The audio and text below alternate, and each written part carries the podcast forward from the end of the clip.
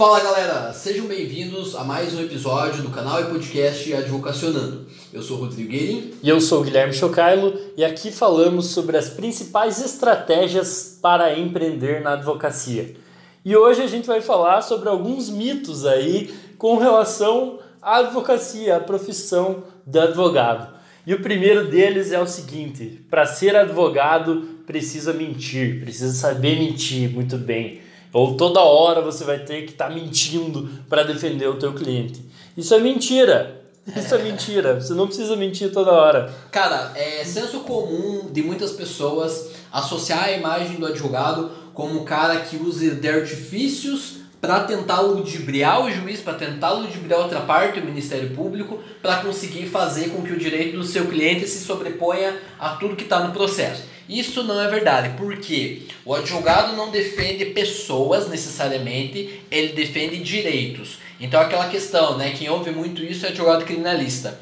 Inclusive esses dias a doutora Gília estava me falando sobre isso, sobre a questão de que muitas, uh, muitas vezes ela ouve que é, pô Gília, você defende bandido? Ela falou, não, não defendo bandido, defendo o direito da pessoa ter o seu processo é, regido pelas leis do Brasil. Exatamente. É isso que o advogado faz. Faz o processo correr dentro da, das regras do jogo, né? Exatamente.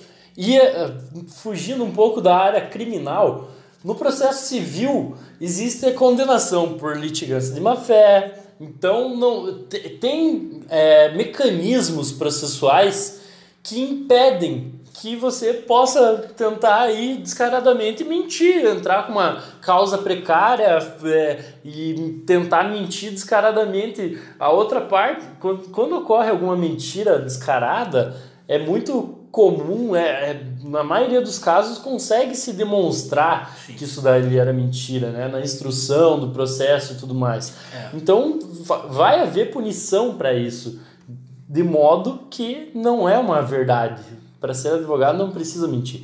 Você pode jogar com as regras do jogo e fazer o direito do teu cliente ser atingido, ser respeitado. Né? E até porque é o seguinte, é, para você fundamentar os pedidos de uma ação, você precisa provar. Como é que você vai provar uma coisa que é mentira? A menos que você vá forjar. Mas aí acontece isso que você falou, litigância de má fé, em caso de testemunha ela pode ir presa. Então o advogado que eventualmente instruir a testemunha a mentir numa audiência e ela for pega, por exemplo, pode ir presa. Pô, que advogado que vai querer que uma testemunha vá presa? Ela tá ali para ajudar e vai sair dali prejudicada. Exatamente. Por isso que isso é um mito sobre a advocacia, porque isso é exceção.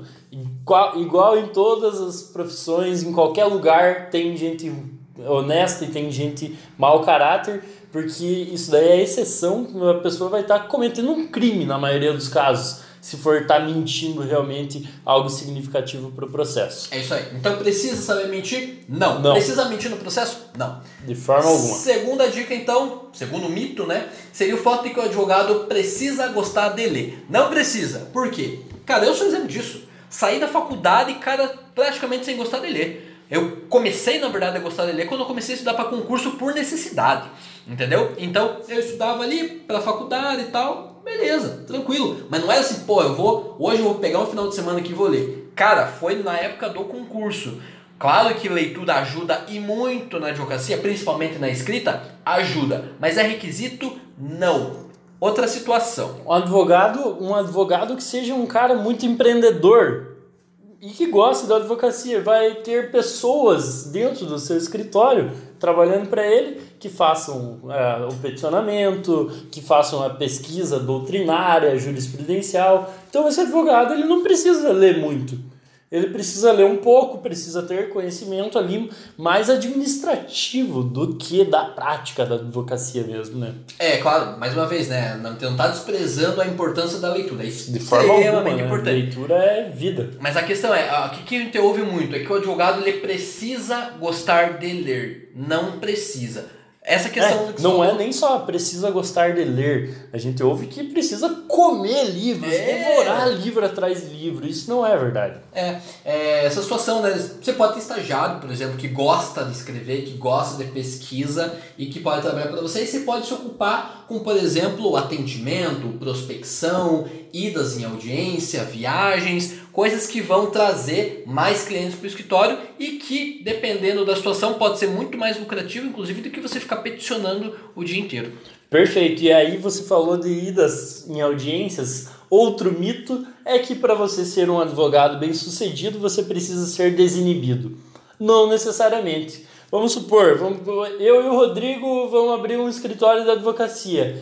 E ele é muito desinibido e eu não, eu sou mais retraído, mais fechado, ia ficar nervoso em audiência, mas eu sou muito bom em peticionamento, eu sou aquele cara que gosta de ler, de escrever. Que senta a metralhadora, aliás. Senta a metralhadora, e ele é um cara desinibido, é o cara que vai atrás de cliente, vai conversar com a galera, vai fazer audiência. Então por que, que eu preciso ser desinibido se a gente pode dividir as funções e eu ficar responsável pela é, pesquisa doutrinária, peticionamento e etc. Né? Cara, já diziam os gregos da antiguidade. É muito melhor que cada pessoa se ocupe de um ofício, ela é muito mais útil para si e para a sociedade do que uma pessoa que tenta inventar moda e fazer várias Tudo. práticas. Inclusive, antigamente era assim que eles faziam, né? E o mesmo continua se aplicando. É muito mais interessante ele ter um especialista em oratória, por exemplo, em prospecção, em networking, e uma outra pessoa especialista em peticionamento, porque, cara, é, é a combinação perfeita. Você tem um monte de cliente e você vai conseguir atender a demanda. Agora pensa se a gente tivesse dois caras bons de networking e não tivesse nenhum que fosse pô, muito bom em peticionamento. Você ia ter um monte de cliente, não ia conseguir dar vazão, né? não ia conseguir atender todo mundo Perfeito. com eficiência. Uhum. Né? Exatamente. E o outro mito aí que tem sobre a advocacia é que a advocacia é super glamorizada. Você está vendo o glamour aqui, por acaso? Nós estamos com um terno Armani de 3 mil, 5 mil, 10 mil reais. Nunca nem vi. Pô, nunca nem vi, é.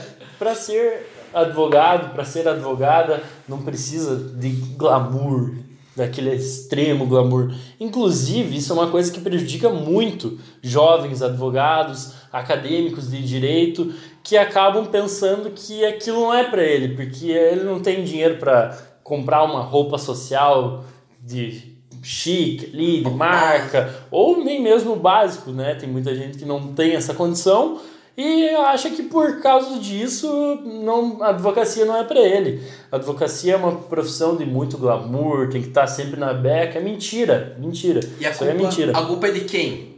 Nossa, dos no, próprios advogados. Dos né? próprios advogados, porque Instagram, por exemplo, muitas vezes a gente vai postar aquela foto, pô, que tá bonitão ali. É. E o que, que a gente vê também lá nos trending topics, lá das hashtags, né? Os principais, os mais vistos. Só a galera ali que nem se falou, na beca, bem vestido tal, a roupa chique. E muita gente pode se iludir, achando que para ser advogado você precisa atender a esse padrão. Por Séries isso, de televisão, é. surtos lá, contratos Nossa. centenas de milhões de dólares. Cara, entendeu? Isso é um mito. Isso é um mito. Isso é um mito. A gente tem que aprender a usar a rede social e ver que nas redes sociais a gente não está vendo a essência da coisa. A gente está vendo a superfície, a gente está vendo a capa. Não está vendo todo o conteúdo, né? É, cada vez mais é, a gente vê pessoas que estão buscando trazer a realidade ali para dentro das redes sociais. Até porque o mundo está cada vez mais conectado. Então eu acredito que essa seja uma tendência.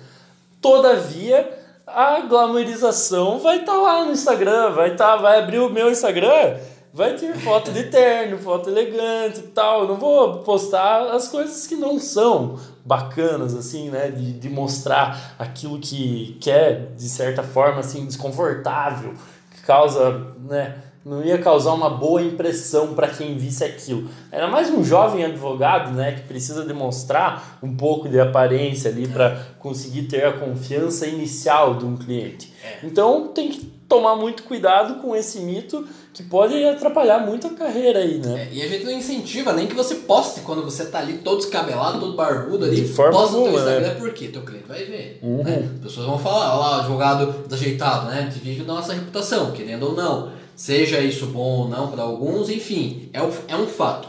Mas a questão é, tem aquela questão da corrupção que as pessoas dizem, se você não quer um mundo corrupto, então nas tuas pequenas atitudes do dia a dia, demonstre que você é uma pessoa honesta. Quer seja ali devolvendo os 25 centavos que você recebeu no mercado, quer seja devolvendo uma maleta de dinheiro que você achou na rua Porque é, os dois atos vão ser configurados é, como corrupção se você ficar com aquele dinheiro. E aqui gente aplica da mesma forma. Se você não quer ser influenciado, ó, quer dizer, isso não quer necessariamente dizer isso, mas se você não quer que mais pessoas achem que a vida do advogado é só glamour, cara, de vez em quando dá um choque de realidade. Posta a tua vida real, o dia que, pô, que não foi legal, fala, porque, cara, é nosso papel também dizer como que as coisas são de fato, para que mais pessoas não se frustrem. Exatamente. Você destacou no início do, do episódio que muitas pessoas às vezes se iludem. E, pô, cara, eu achava que ia ser uma coisa e não é.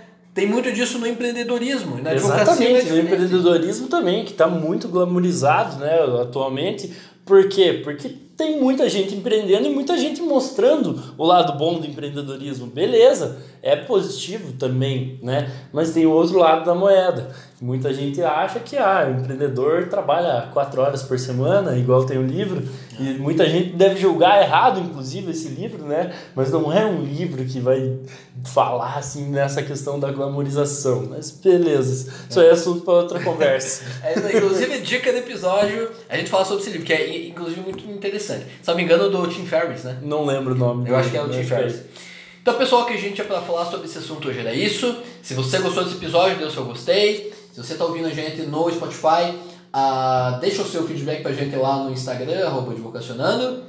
É isso aí e cuidado com esses mitos. Ajude a propagar que isso daí são mitos, que isso não são verdades sobre a advocacia. Valeu? Valeu, até mais. Até mais. Até paz.